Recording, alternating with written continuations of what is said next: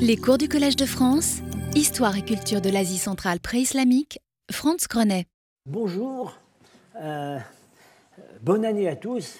Euh, merci de, votre fidélité euh, pour ceux qui reviennent et de votre prise de risque pour ceux qui viennent pour la première fois.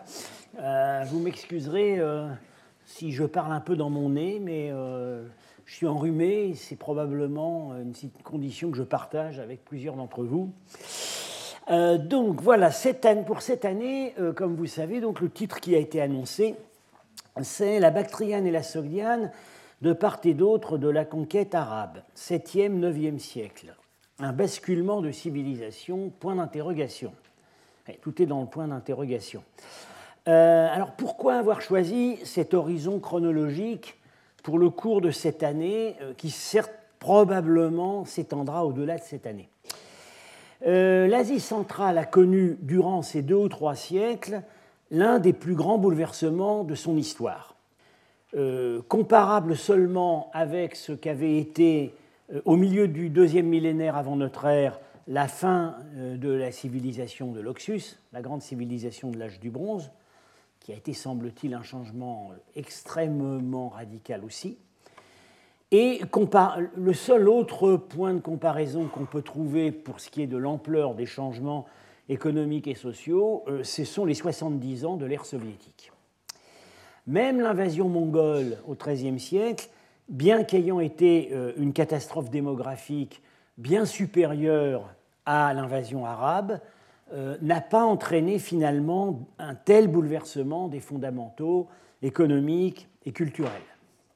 Le cours sera centré sur les régions où le processus de transition est le mieux documenté et surtout documenté par des données nouvelles. C'est-à-dire, j'entends la Bactriane, principalement actuellement le nord de l'Afghanistan, mais aussi à cheval sur euh, l'Ouzbékistan et le Tadjikistan, la Sogdiane, que je ne présente plus parce que j'ai souvent eu l'occasion de vous en parler, et puis parfois des regards sur d'autres centres, notamment Merv, euh, plus à l'ouest, actuellement au Turkménistan. Alors aujourd'hui, euh, l'entrée en matière prendra comme belvédère Samarcande. Ça ne va pas tellement vous étonner de ma part, on ne se refait pas. Euh, mais ces données ont une valeur démonstrative aussi pour d'autres régions. Donc, je commencerai par présenter quelques documents écrits et iconographiques échelonnés dans le temps qui permettront euh, un premier regard sur ce qui, dans cette période charnière, a profondément changé et sur ce qui, malgré tout, est resté stable. Je commence par des textes chinois euh, qui datent donc d'un siècle avant la conquête arabe. Euh, des textes contemporains, contemporains l'un de l'autre, le voyage euh, du grand pèlerin bouddhique Xuanzang euh, et euh, la chronique officielle du Tangshu qui s'est en grande partie, pour ces régions, fondée sur le récit de Xuanzang. Donc, que dit Xuanzang Le pays de Samarcande. La capitale a plus de 20 lits de tour. Ça fait 6 km. Ça correspond effectivement au périmètre du site d'Afrasiab. C'est une forteresse inexpugnable avec une nombreuse population. Les denrées précieuses des différentes régions sont surtout rassemblées dans ce pays. Le sol est riche et fertile, et toutes sortes de grains sont cultivés. Les arbres sont luxuriants et donnent à profusion des fleurs et des fruits. Le pays a beaucoup de bons chevaux, et ses habiles artisans sont les meilleurs parmi de nombreux pays. Le climat est doux et tempéré. C'est un extrait. Alors le Tangshu reproduit exactement la même notice, mais il ajoute Quand les femmes ont accouché d'un enfant, elles lui donnent à manger du sucre candi et elles lui mettent de la colle sur la paume de la main, dans le désir que lorsqu'il sera grand, il ait des paroles douces, sous-entendu pour vendre ses denrées, euh, et tiennent des objets précieux comme s'ils collaient aux mains. Ils excellent au commerce et aiment le gain. Dès qu'un homme a 20 ans, il s'en va dans les royaumes voisins Partout où on peut faire du profit, ils sont allés. Ils ont des machines fort ingénieuses. Donc, voilà, l'essentiel est dit. Comme toujours, les Chinois allaient à l'essentiel. Euh, la richesse du pays, liée à l'agriculture irriguée, C'est probablement ainsi qu'il faut entendre les machines dont parle, dont parle le Tangshu. Euh, alors également la complémentarité des ressources avec les Piémonts et les nomades voisins. ce que dit Xuanzang, le pays a beaucoup de bons chevaux. Euh, oui, c'est à prendre euh, avec quand même des nuances. Les chevaux sont achetés aux nomades et aux, gens des Piémonts. Dans les plaines, dans les plaines de Sogdiane, on n'élève pas euh, au moins dans la plaine de Saint-Marcande, pas plus qu'on ne le faisait euh, encore au moment de la conquête russe, au XIXe siècle. Les poulains sont achetés, euh, et une très belle illustration de cet usage, c'est dans le livre des rois de Ferdoussi, le grand héros Rostam a un poulain, a un cheval légendaire qui s'appelle Rarch, et en fait il a trouvé le poulain un jour qu'il faisait un raid dans un royaume euh, chez, les, nomades euh, voisins de l'Iran. Euh, donc parle aussi de l'artisanat, il ne détaille pas. Et puis donc le Tangshu insiste sur le grand commerce, ce que les Chinois connaissaient le mieux de la culture des Sogdiens. bon, Là-dessus, je ne commente pas davantage puisque la totalité du cours de l'année dernière a porté sur cette question. Voilà, donc un premier regard euh, un siècle avant la conquête arabe. Alors, nous allons maintenant nous projeter un siècle plus tard, au cœur même de la conquête arabe, en 721. Conquête qui a été très dévastatrice parce que très longue et difficile. Et pourtant, le texte que je vais vous commenter donne déjà un autre son de cloche. Le gouverneur, qui est en campagne de pacification euh, au moment d'une révolte, euh, identifie la vallée du Zérafchan comme un pays de cocagne qu'il faut ménager. Je, vous lis donc le texte. Euh, ce gouverneur s'appelle Saïd euh, ibn Abdelaziz, surnommé Houdaïna. Il a été surnommé, surnommé par, par, les, par, ses propres généraux. en fait, c'était pour se moquer de lui, parce que en, en sogdien, ça veut dire la maîtresse de maison. En fait, ils l'ont surnommée Femmelette, mais en prenant un mot sogdien.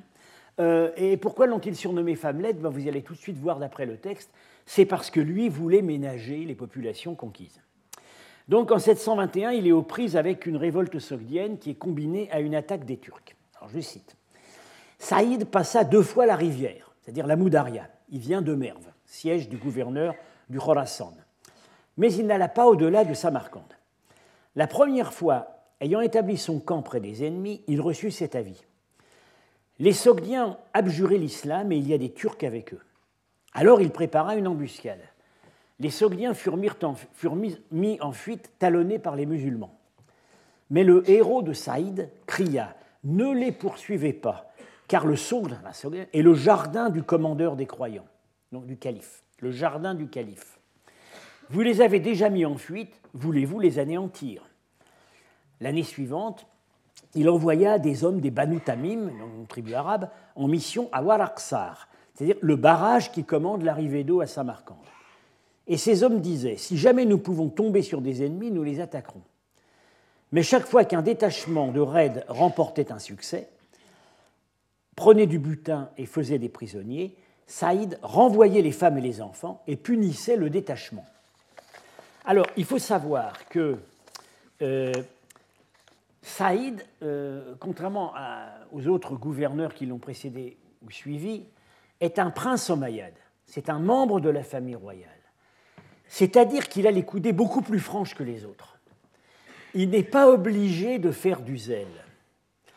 Et euh, il, a, il, a, identifié en fait le pays comme un pays potentiellement très riche, euh, qu'il convient de ménager à l'avenir. C'est le premier euh, des, gouverneurs arabes dans la région qui ait eu cette politique, qui plus tard sera reprise. Alors, les Arabes découvriront plus tard, au fur et à mesure de l'avancement de leur conquête, un autre pays de cocagne, euh, à l'est de la Sogdiane, c'est la vallée du Fergana. Mais ils n'y sont pas encore arrivés à ce moment-là. Alors, il y avait encore un autre pays de cocagne qui était l'oasis de Bactre. mais dans ces années-là, la ville est en ruine. Donc, d'où le caractère exceptionnel de la Sogdiane. Alors, je vous ai dit donc, le, il, a, il a réfréné les ardeurs de ses combattants qui allait, euh, qui, euh, allait attaquer euh, la digue de Valarsar, tout à fait en bas à droite de mon image. Marakanda, Marakanda, c'est Samarcande. Vous voyez que. pourquoi est-ce qu'il va à Valarsar à 40 km de Samarcande? C'est parce que toute, l'adduction d'eau de la plaine de la Sogdienne centrale, y compris, de la ville de Samarcande, dépend de cette digue. Donc, Saïd Roudaïna peut être le premier à identifier la clé de la prospérité économique de la région. C'est ce système d'adduction d'eau qui part d'une source unique. Alors, euh, euh, on ne sait pas très bien pourquoi il, les a. Le contexte n'est pas très clair. Pourquoi est-ce qu'il a envoyé ces hommes à Valarsar? Il y a deux explications possibles. Soit les, révoltés se sont emparés de Samarcande euh, et il veut euh, il veut en fait les, euh, il veut les assoiffer en détournant l'eau qui alimente la ville, euh, soit c'est une attaque préventive, dans le cas où les révoltés et leurs alliés turcs s'empareraient eux-mêmes de cette digue pour assoiffer la garnison arabe de la ville. C'est probablement la deuxième explication qui est la bonne. Alors, Maintenant, nouveau saut dans le temps, et nous allons nous projeter deux siècles après l'achèvement de la conquête arabe. Nous allons nous projeter vers 750, euh, au moment où la domination, euh, le, donc le, pays est fermement entré dans l'ère islamique et euh, connaît une nouvelle très grande période de prospérité sous la dynastie des Samanides, qui est l'une des premières dynasties iraniennes indépendantes de l'Est. C'est donc le, texte, la description du, grand géographe Imre Kral qui se fonde sur ses impressions directes. Il est allé sur place. le chef-lieu du Sogd des Samarcande, situé au sud du fleuve du Sogd, c'est-à-dire le Zerafchan, sur une élévation. L'agglomération se compose d'une citadelle, d'une cité et d'un faubourg. La prison est placée de nos jours dans la citadelle. L'hôtel du gouvernement s'y trouvait jadis, mais il est présentement en ruine. c'est très intéressant parce qu'entre-temps, euh, euh, mon, collaborateur Yuri Kariev l'a fouillé, cet hôtel du gouvernement, donc on peut donner de la substance à ce qu'écrit Hymne Hokal. Du haut de cette citadelle, où je suis monté, on jouit du plus beau spectacle imaginable, tel qu'un amateur peut en rêver. Des arbres verdoyants, des châteaux resplendissants, des ruisseaux aux cours rapides et des cultures brillantes il n'y a pas d'espace dont l'œil soit rassasié, pas de jardin dont la beauté ne fasse plaisir à voir. L'ensemble est divisé en carrés bien délimités et la splendeur en est infinie. Euh, c'est à peu près le paysage qu'on voyait de la citadelle de Samarcande il y a 30 ans, quand nous avons commencé nos fouilles euh, là-bas. il se trouve que maintenant, euh, évidemment, l'urbanisation a énormément gagné et le spectacle charmant des toits plats en terre crue euh, est remplacé de plus en plus par la tôle ondulée. ça, c'est l'évolution générale.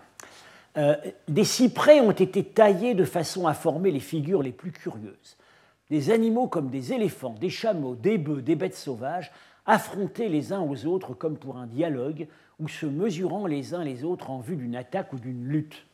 Eh bien, nos collègues archéologues à Samarcande, il y a longtemps, euh, ont trouvé dans les fossés de la ville des chutes de taille de cyprès. C'est exactement ce que raconte Imokal. Euh, quel coup d'œil, quel gouffre pour les fortunes, quel spectacle propre à subjuguer les cœurs des humains. Ajoutons les cours d'eau rapides, les étangs pleins d'une eau qui frissonne continuellement, d'exquis lieux de repos, des pavillons et des belvédères, d'une construction splendide et bien alignée. Euh, ce sont des demeures magnifiques, de superbes salons de réunion qui témoignent de la hauteur de vue des princes d'autrefois. Euh, les, beaux, belvédères, eh ce, sont, ce, sont, les pavillons qui ornaient les jardins persans, euh, tels qu'on peut, peut encore les voir en Iran. Les habitants sont doués de belles qualités. Autrefois, ils se piquaient d'étaler des vertus chevaleresques. Ça, ça doit faire référence probablement au temps de la conquête islamique. Ils ne reculaient devant aucune dépense et s'engageaient dans des entreprises plus que la plupart des autres habitants du Khorasan, si bien que les fortunes ont diminué de volume.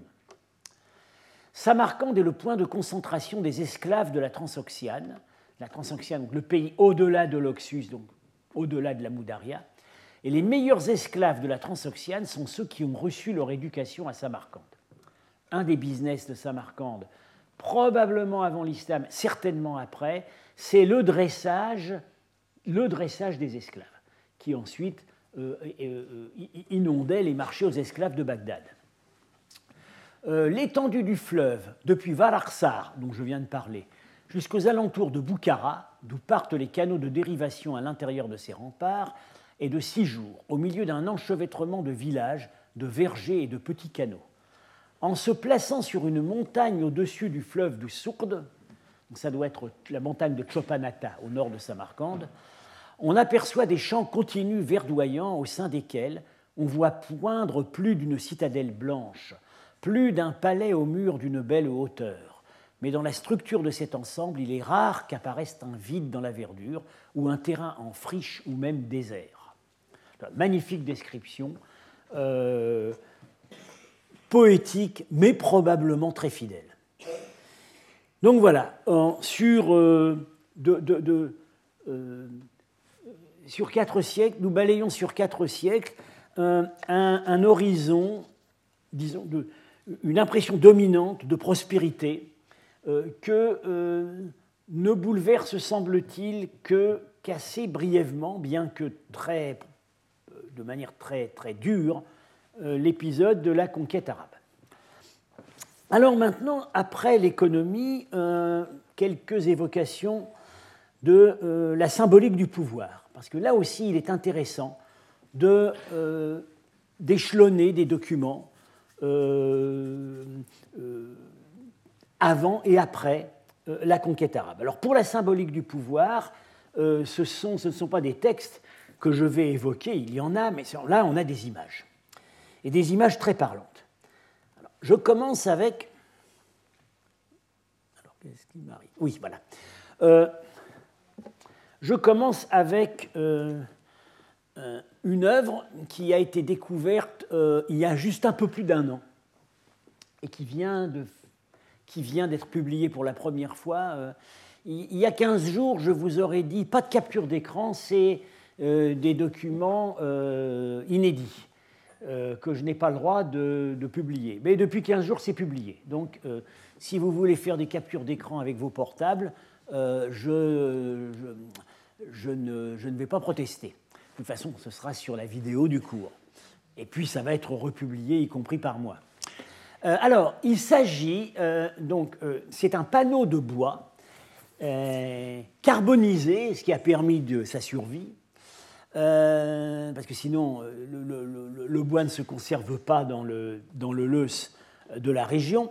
Trouvé, alors, ce panneau a été trouvé dans un site qui s'appelle Kafirkala, à la citadelle, et ce site de Kafirkala est à, euh, euh, disons, 8 euh, km de Samarcande et très probablement était la résidence hors les murs des rois de Samarcande. Et cette, ce, panneau ne comporte pas d'inscription, mais par les costumes des personnages, on voit qu'il date probablement de la première moitié du VIe siècle c'est-à-dire hein, déjà deux siècles avant la conquête arabe. Et qu'est-ce qu'on voit? On voit,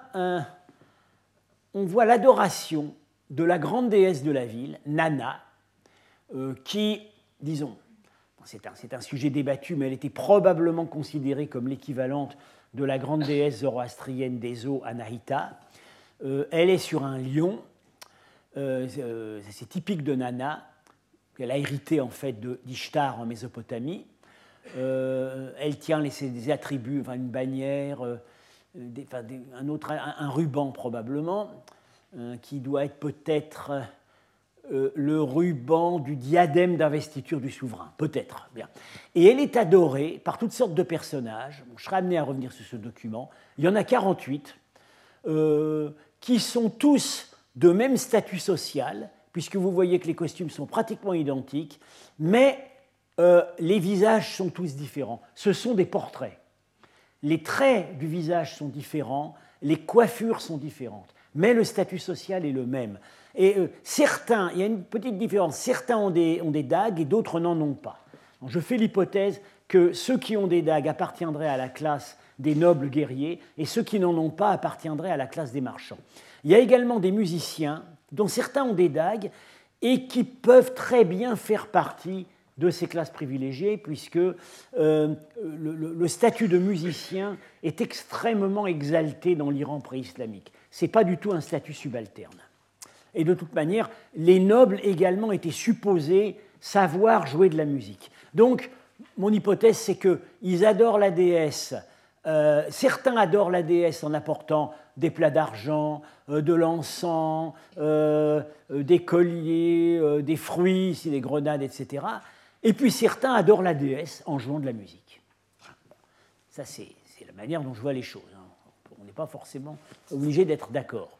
Alors, euh, ce qui est très intéressant du point de vue des structures du pouvoir, c'est qu'il n'y a pas de hiérarchie.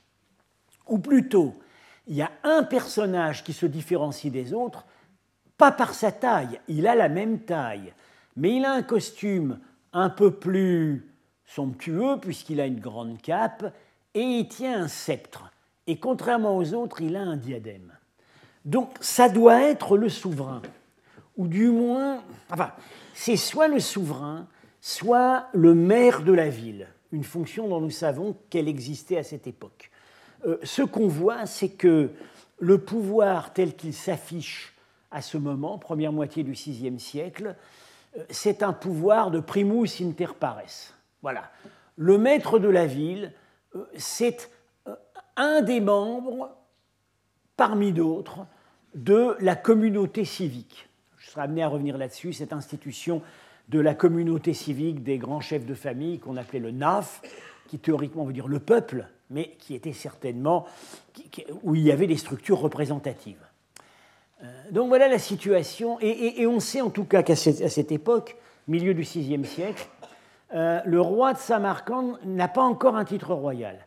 Euh, il s'appelle seigneur. C'est un titre assez modeste. Le titre royal ne va être assumé qu'un siècle plus tard, euh, vers 650, et c'est le stade que va nous montrer un autre document que vous avez, que j'ai déjà eu l'occasion de, de, commenter.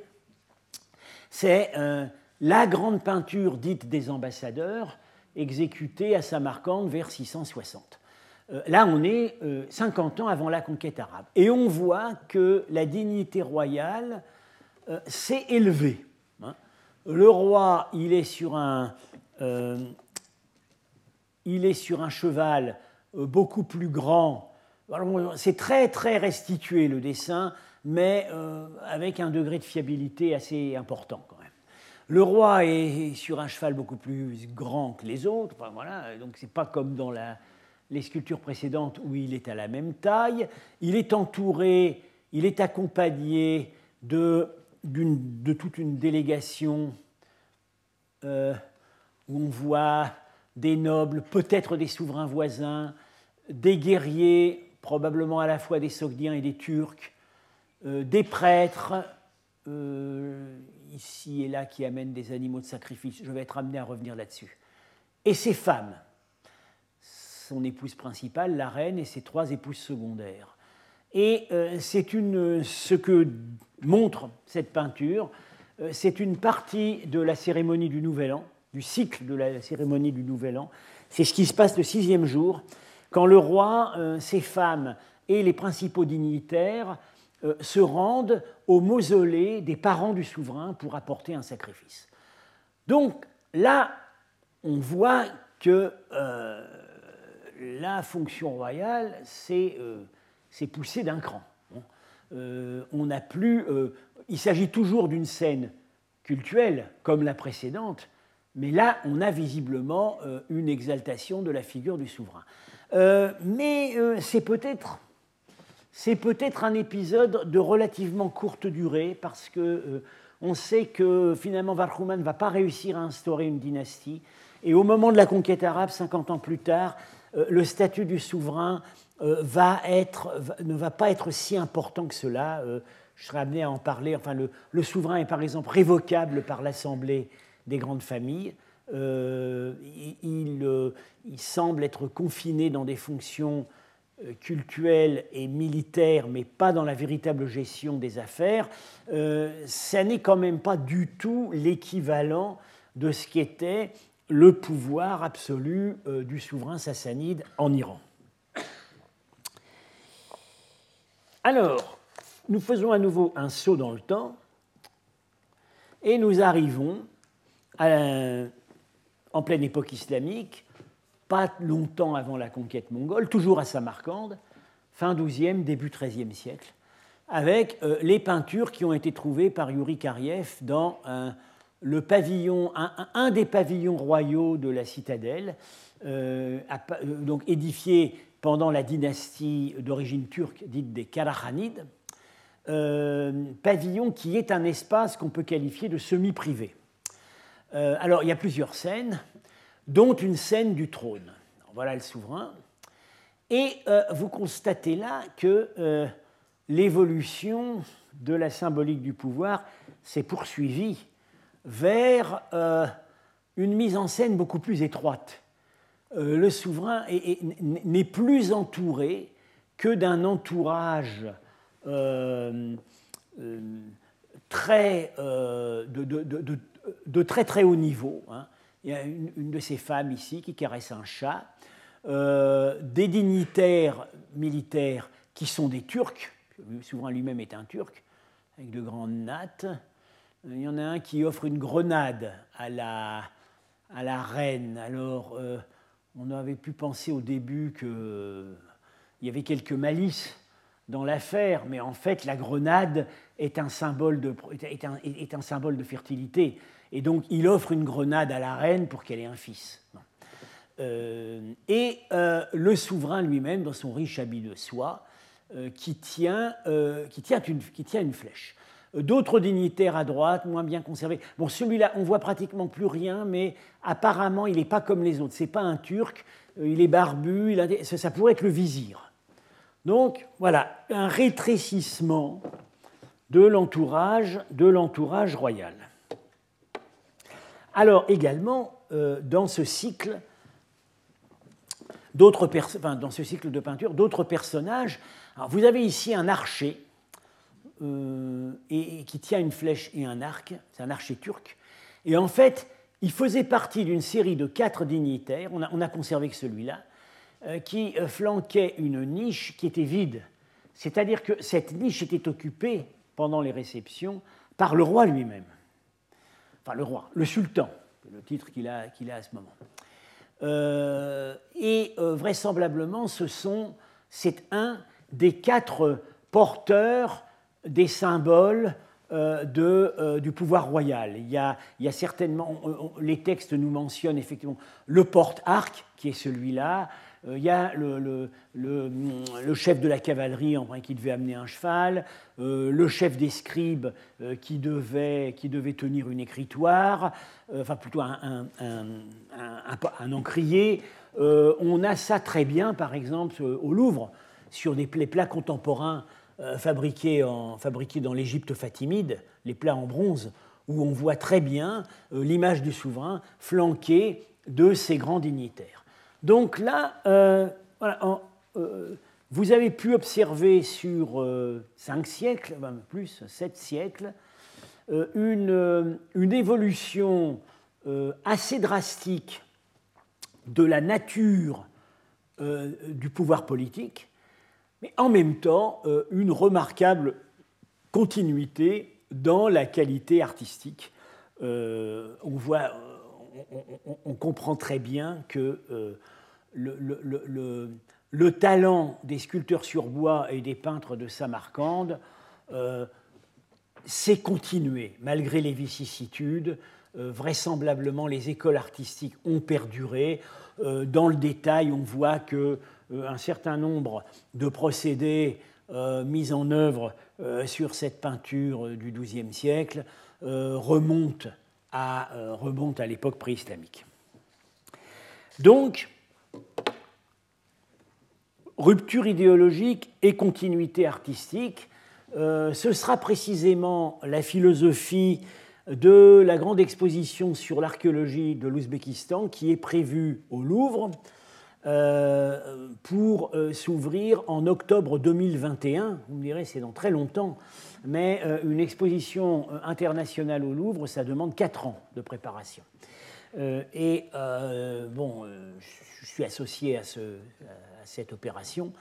Euh, et euh, nous, nous, espérons justement euh, pouvoir, pour la première fois, réunir un grand nombre d'œuvres représentatives de ce qu'a été, au-delà des vicissitudes politiques, au-delà des mutations idéologiques et religieuses profondes, la continuité des arts de l'Asie centrale et particulièrement de la Sogdiane, ce sera vraiment le gros morceau de l'exposition, euh, avant et après euh, la conquête islamique.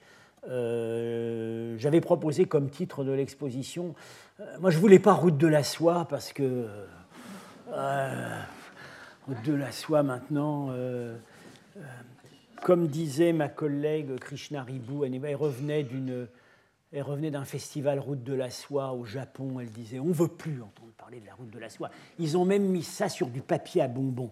Bon. Non. Euh, mais euh, je voulais que ça s'appelle euh, L'âge d'or.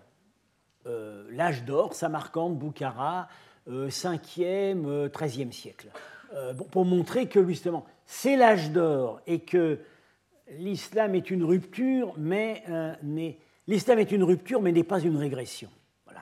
Et euh, bon, alors c'est peut-être finalement le titre qui sera adopté. Enfin, dans les dernières moutures, ça, s'appelle à nouveau Route de la soie, mais bon, là, il y a des, fonda il y a des, permanences contre lesquelles je ne peux rien. Il y a aussi des attentes du public. Alors, euh, il y a un troisième aspect. Bon, à part, donc, nous avons balayé rapidement euh, la, prospérité économique, euh, les mutations idéologiques. Il y a un troisième aspect qui se prête moins à la présentation d'images, c'est la continuité de la vitalité intellectuelle et notamment scientifique.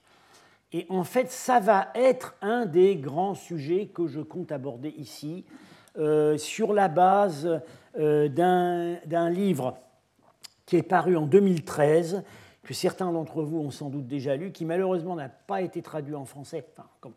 Je vais vous expliquer pourquoi. S'il était traduit en français, il faudrait qu'il soit sérieusement relu.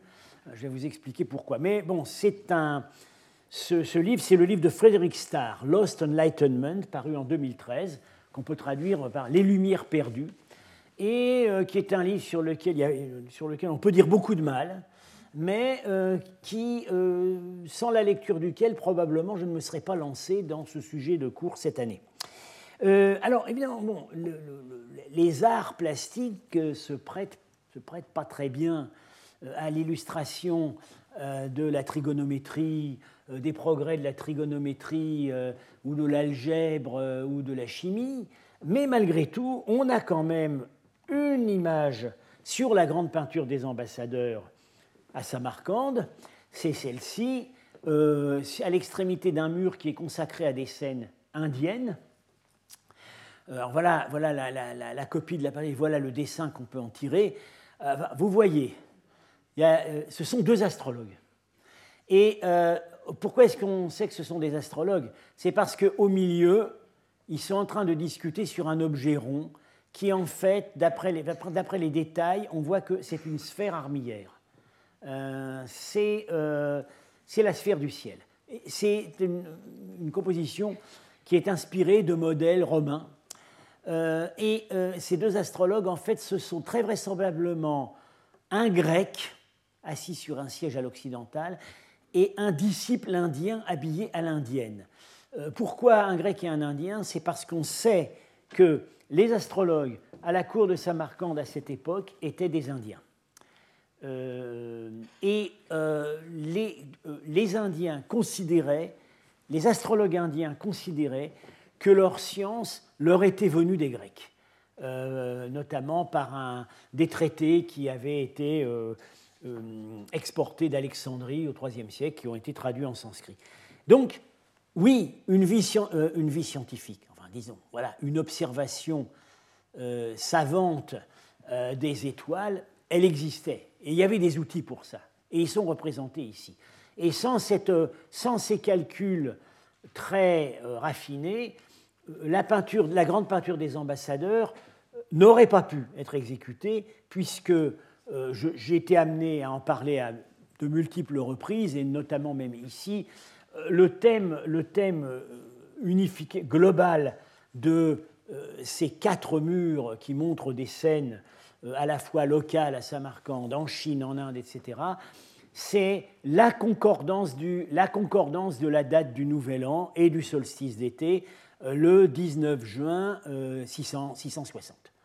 Donc là, on voit euh, une conséquence directe de ce qu'était euh, un, niveau scientifique euh, déjà tout à fait remarquable. Alors, avant d'en venir, avant d'en venir en fait à la, à la présentation de la bibliographie de base, il faut, il faut dire quelques mots sur la terminologie géographique. Alors, bon, euh, cette terminologie géographique, elle est, euh, elle est assez déroutante parce que, aussi bien dans les sources de l'époque que dans les travaux contemporains, parce qu'il y a beaucoup de noms euh, qui désignent les mêmes réalités. Alors voilà une carte extraite du, du seul atlas historique valable pour ces régions et ces époques. Il n'y en a pas d'autres c'est celui de Yuri Bregel, paru en 2003, A Historical Atlas of Central Asia. Alors voilà la situation euh, à la veille de la conquête arabe. Alors vous voyez, la région dont, nous occupons, la Bactriane ici, qui à l'époque s'appelle Toharistan, déjà une complication. La Sogdiane, elle, a son nom sur la carte. D'autres, le Choresme, le Fergat, des régions dont je vais être amené à parler.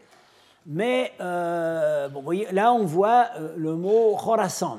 Bon, Khorasan, c'est, euh, ça veut dire le Levant. Et au départ, c'est un terme qui est propre à l'administration de l'Empire sassanide.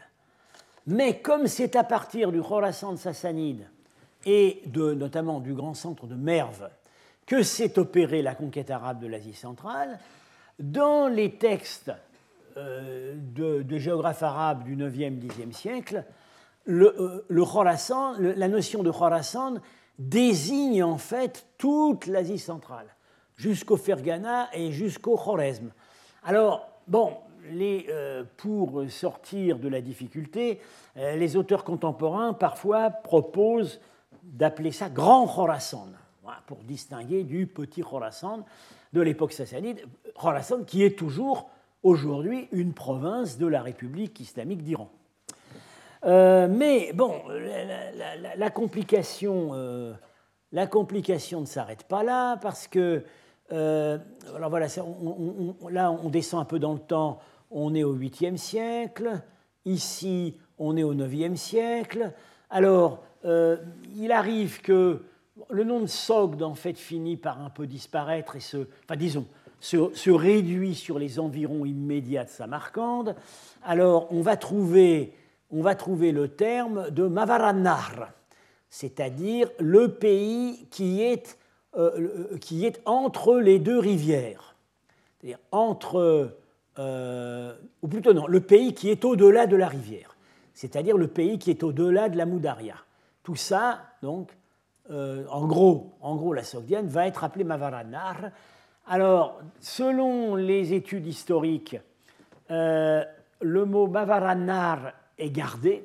C'est le cas du livre récent de Yuri Kariev, euh, sur, euh, que je vais être amené à mentionner, sur Samarcande et sa région à l'époque abbasside. Mais dans notre cas, il est traduit et on lit transoxiane.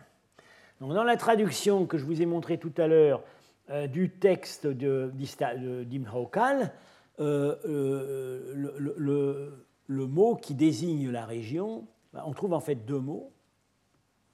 Oui, non, c'est dans, la traduction du texte sur le, la campagne de Saïd Roudaïna. Parce que Himno Kal, lui, il parle de. il a gardé en fait ce qu'il y avait dans sa source, c'est-à-dire le Sogd. Voilà. Mais il faut savoir qu'à cette époque, le Sogd, c'est plus petit que ce qu'était la Sogdiane avant la conquête islamique. Alors voilà, on est déjà avec Khorasan, Grand Khorasan, Mavaranar, Transoxiane. Et alors, euh, pour compliquer le tout, euh, certains historiens modernes vont parler d'Iran oriental. Alors ça, euh, ils n'aiment pas du tout ça en Ouzbékistan et au Tadjikistan. Donc nous, dans nos écrits, nous évitons soigneusement ce terme. il y a aussi Grand Iran, euh, employé par des historiens d'Iran. Alors ça, ils aiment encore moins en Ouzbékistan. Ça rappelle un peu Eretz Israël, euh, donc c'est pas... Euh, voilà, ils n'acceptent pas du tout. et, puis, et puis alors, bon, finalement, on a le bon vieux terme Asie centrale, qui ne correspond pas du tout à un terme en usage à cette époque, mais bon, qu'on emploie, mais en même temps, quand on dit Asie centrale, ça peut être l'Asie centrale ex-soviétique, oui, alors là, effectivement, ça correspond à un terme de géopolitique contemporaine, mais ça peut aussi très bien comprendre le Xinjiang, euh, côté chinois. Donc vous voyez, il faut être conscient qu'on a une terminologie qui n'est pas unifiée euh, et que euh, des termes s'emploient les uns pour les autres, et c'est uniquement avec une certaine familiarité avec cette bibliographie qu'on arrive à s'y retrouver.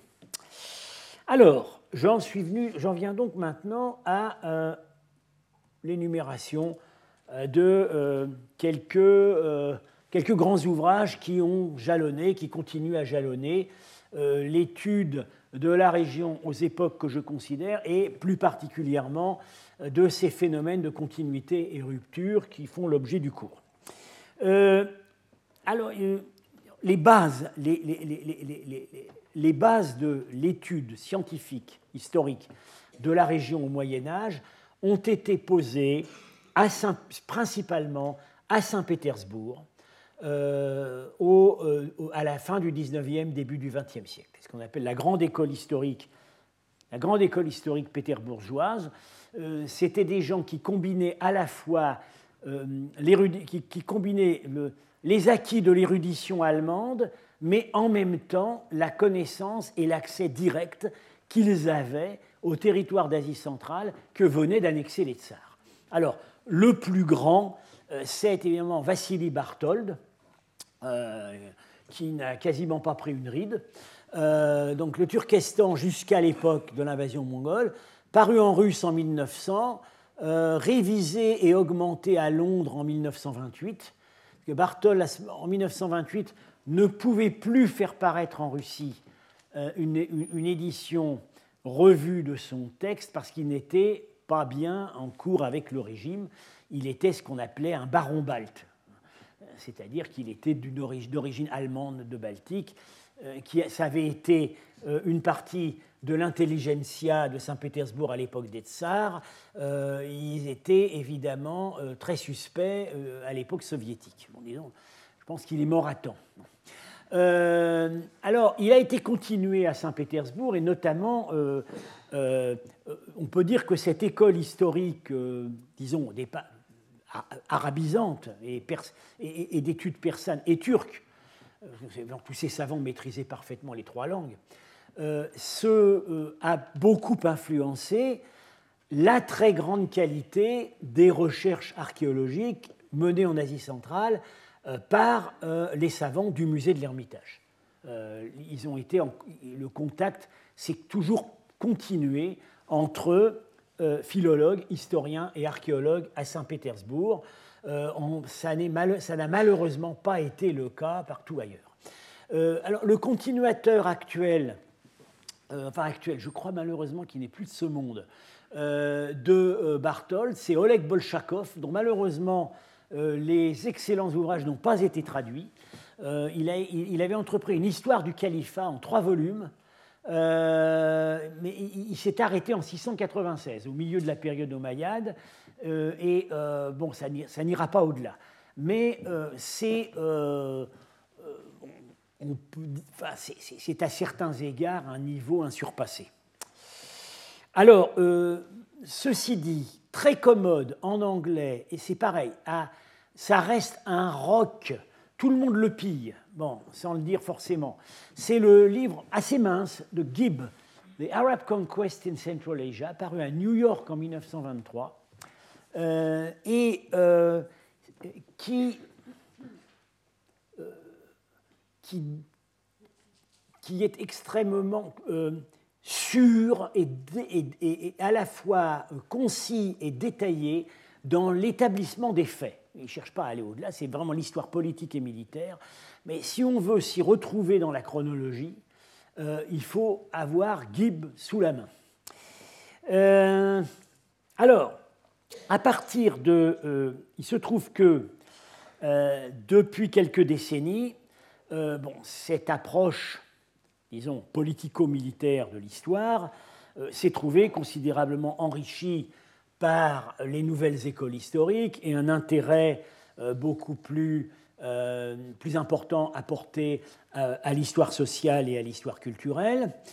Et tout cela, c'est notamment, ces préoccupations se sont beaucoup concentrées sur le grand tournant autour de 750, c'est-à-dire ce qu'on appelle la révolution abbasside, le moment où la dynastie des Omeyyades est remplacée par la dynastie des Abbassides.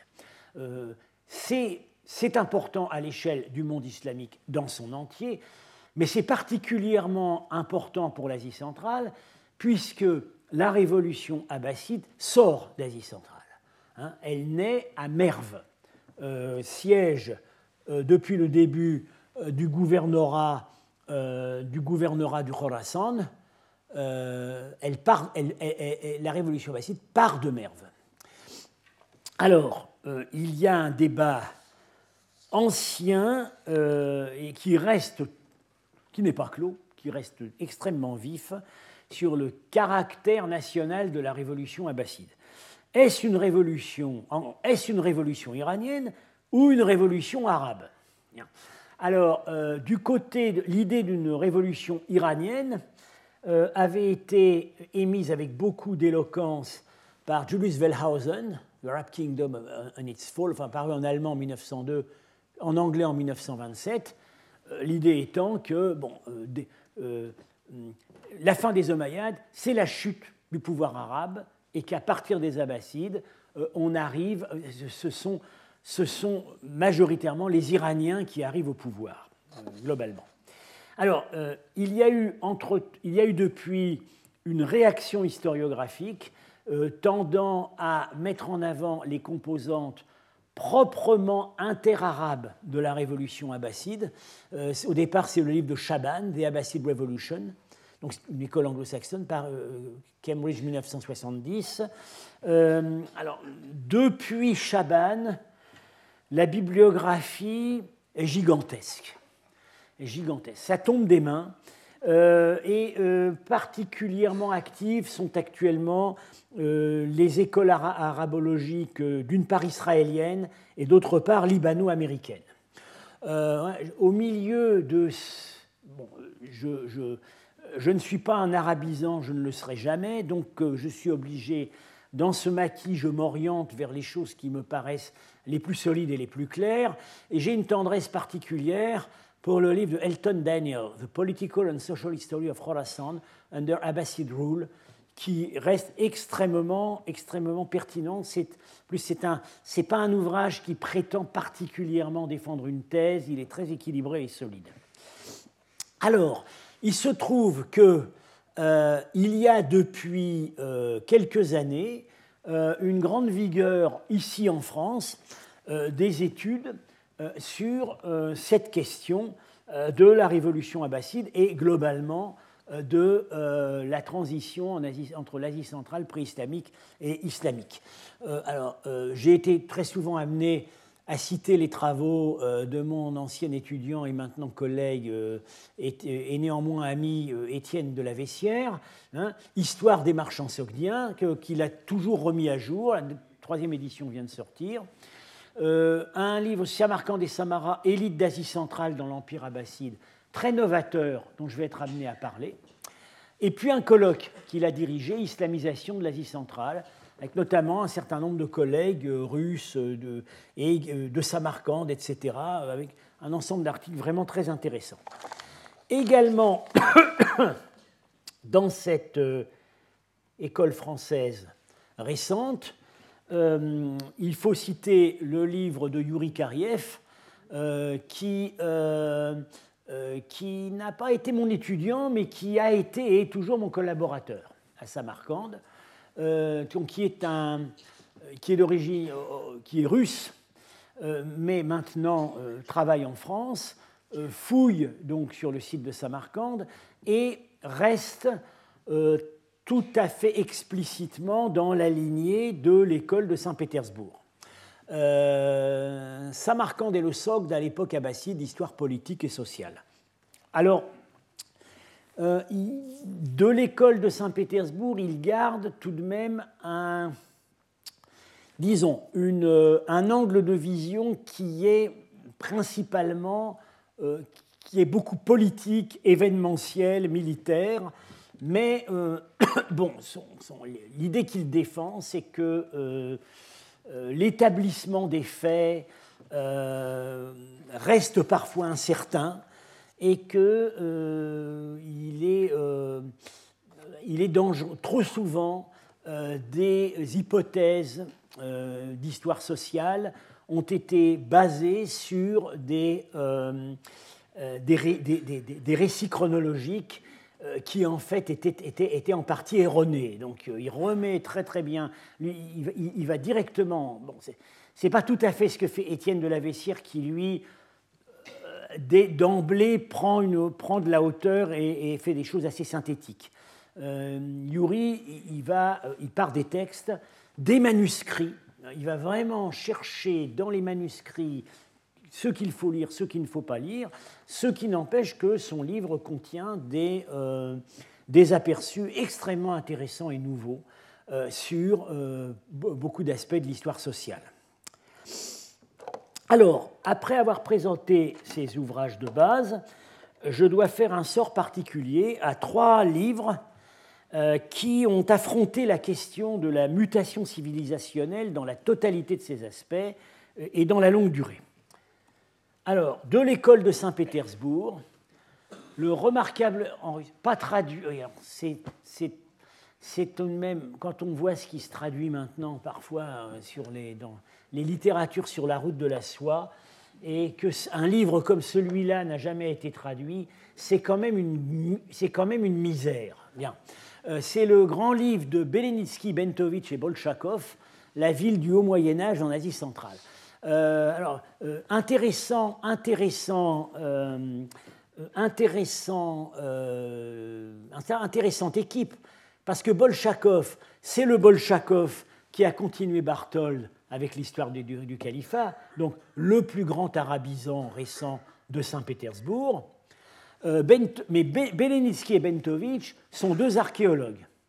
Et Belenitsky, c'est celui qui, pendant longtemps, a dirigé euh, a dirigé la fouille de Penjikent, qui a ensuite été reprise par Marchak. Bentovich était dans l'équipe de Penjikent la grande spécialiste euh, de, euh, de la culture matérielle, de l'artisanat. Alors, il se complétait très bien puisque Beleniski, lui, était davantage dans la haute culture et dans les arts. En fait, au départ, Beleniski n'était pas du tout un archéologue.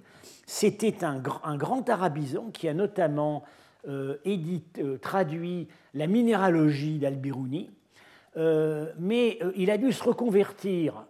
il a dû se reconvertir en 1948 parce que à ce moment est arrivé à Saint-Pétersbourg Sergei Tolstov, le créateur de l'archéologie du Khwarezm, dont j'ai beaucoup parlé lors de la deuxième année de mon cours. Euh, Tolstov était un géant de la pensée archéologique. Euh, c'était malheureusement aussi quelqu'un qui euh, devait faire preuve d'une servilité politique d'autant plus forte qu'il était ce qu'on appelait un fils d'ennemi du peuple. Et donc, il avait, il a, toute sa vie, il a traîné cela. Et donc, il a été envoyé en service commandé probablement par Staline, à Saint-Pétersbourg, pour dénoncer le caractère bourgeois de la vieille école historiographique de Saint-Pétersbourg.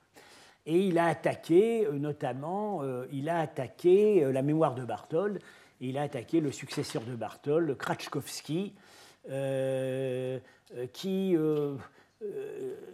qui a gardé, qui, est resté en liberté, mais qui est mort d'un infarctus très peu de temps après.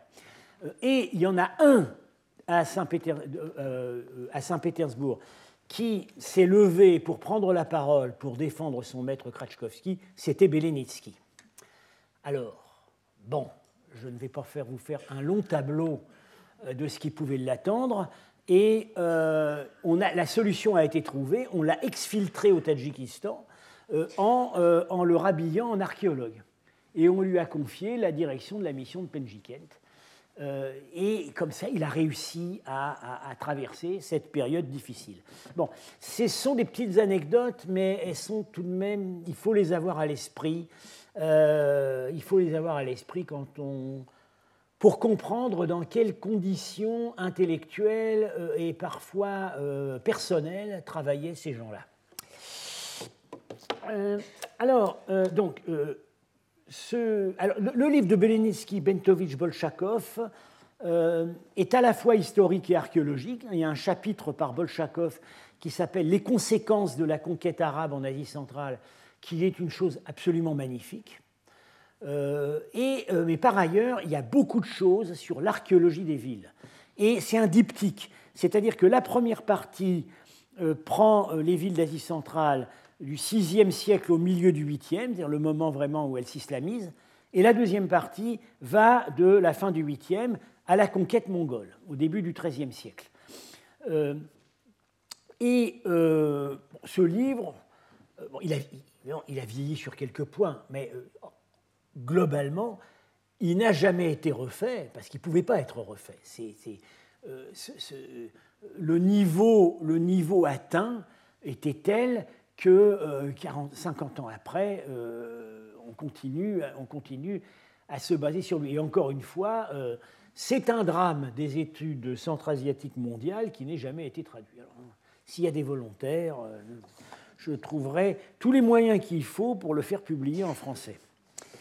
Et puis, donc, pour terminer, mais donc là, j'annonce simplement la couleur, j'en parlerai la semaine prochaine. Alors, un livre qui a vraiment, vraiment fait date, euh, sans lequel probablement je ne me serais pas orienté vers l'étude de l'Asie centrale de ces époques, euh, c'est le livre de Richard Fry, The Golden Age of Persia, euh, The Arabs in the East, paru en 1975. bon, j'en dis quelques mots et puis je, continuerai la semaine prochaine. c'est du Fry. Alors, euh, c'est écrit avec les pieds.